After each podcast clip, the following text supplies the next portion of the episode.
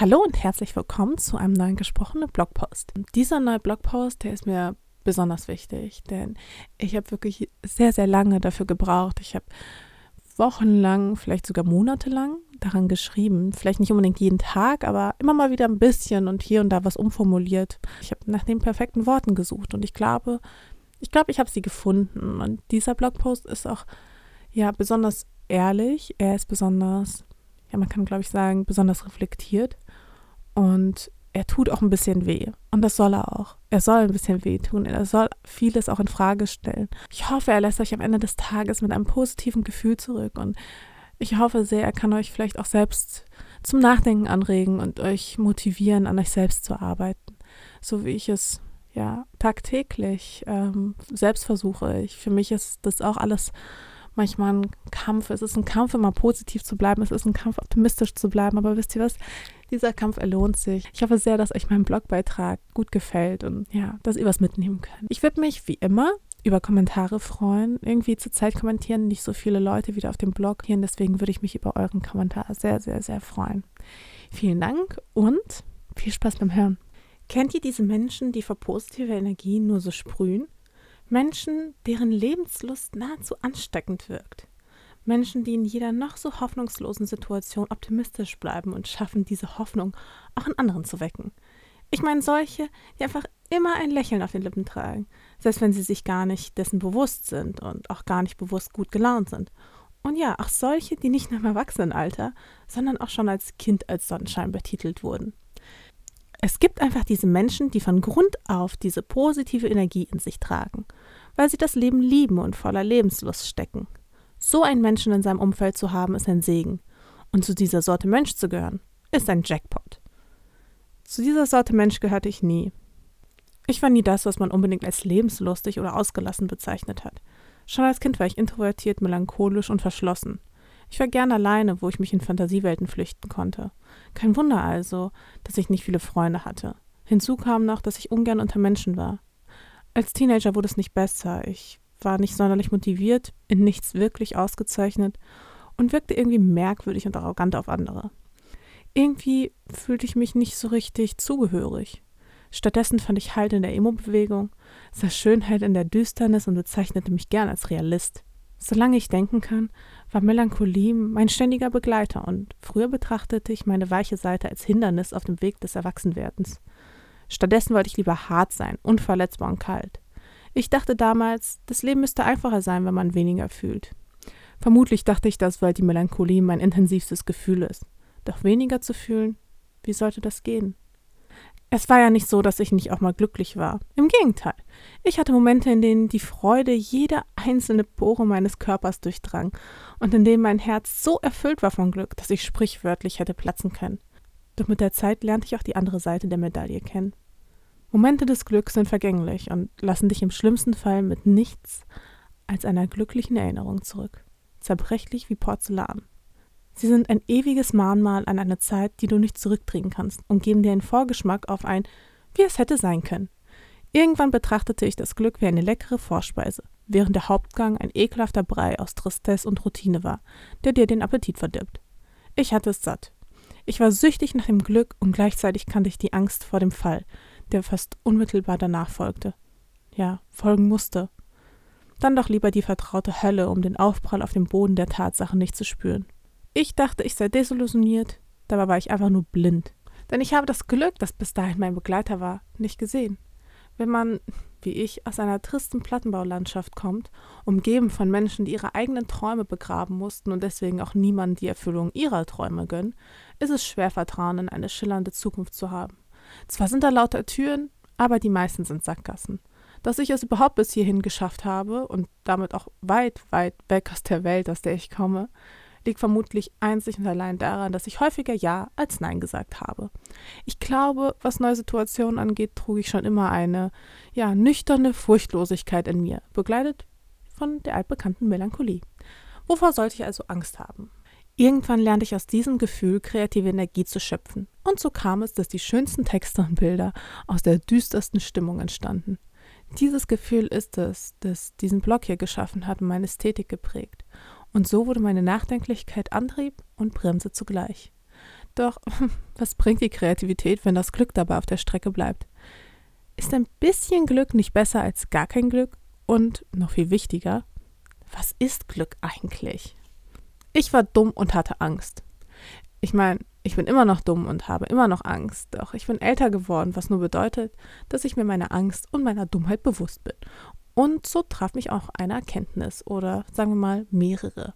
Erstens, Angst, auch Angst vor Glück, macht schwach. Zweitens, ein Leben ohne Glück ist auch scheiße. Drittens, es ist viel schwieriger, ein positiver Mensch zu sein als ein negativer. Und viertens, positive Menschen sind tatsächlich glücklicher. Doch kann man das Glücklichsein lernen? Die einfache Antwort ist ja. Und so beschloss ich mein Leben zu ändern, denn welchen Sinn hat das Leben, wenn es keine Höhen und Tiefen gibt? Und heißt es nicht immer, dass jeder Mann seines Glückes Schmied ist? Vielleicht werde ich ja dann zum Meister. Doch vorher muss ich in die Lehre gehen und an meinen Glücksskills arbeiten. Und genau das tue ich seit geraumer Zeit. Der Weg zur Erkenntnis hat lange gedauert und das liegt nicht zuletzt an meinem Beruf. Social Media ist gepflastert mit glücklichen Momenten. Doch wenn man drinsteckt, genauer hinschaut, dann stellt man fest, dass diese glücklichen Momente nichts als Schein sind. Das Lächeln ist erkauft, die Ansprüche so hochgeschraubt, dass jeder Erfolg einer Niederlage gleicht, weil das Gras woanders dann eben doch grüner ist. Ja, und wie schafft man es in so einer Welt positiv zu bleiben? Wo soll ich den Optimismus bloß hernehmen? Ich denke, ihr kennt die Antwort bereits. Aus mir selbst heraus. Und so habe ich zwei Lektionen lernen müssen, deren Umsetzung mir schwer fiel. Erstens, ich muss mich von allem trennen, was mich runterzieht, auch wenn es weh tut.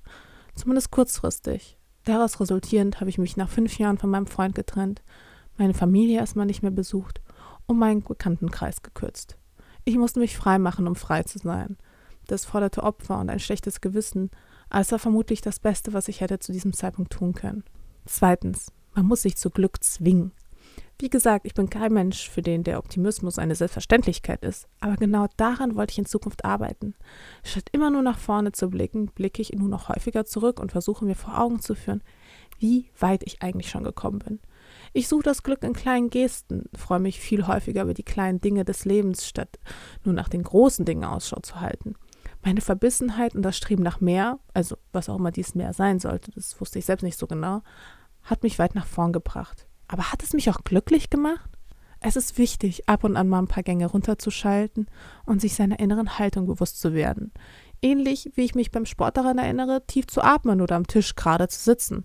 Alles eine Sache der Routine. Genau so erinnere ich mich auch häufiger daran, einfach glücklicher zu sein und mich zu freuen. Und wisst ihr was? Das klappt mittlerweile ganz gut. Heute bin ich routiniert optimistisch. Jetzt bedeutet Optimismus nicht, dass man nicht trotzdem scheitert. Im Gegenteil, ich habe nach wie vor häufig das Gefühl zu versagen oder nicht gut genug zu sein. Vor allem jetzt, wo ich auch mal auf die Bremse trete. Hier und da gibt es auch mal eine Pechsträhne. Doch hey, Optimismus bedeutet nicht, die Misserfolge nicht zu sehen oder Scheitern und Pech abzusprechen.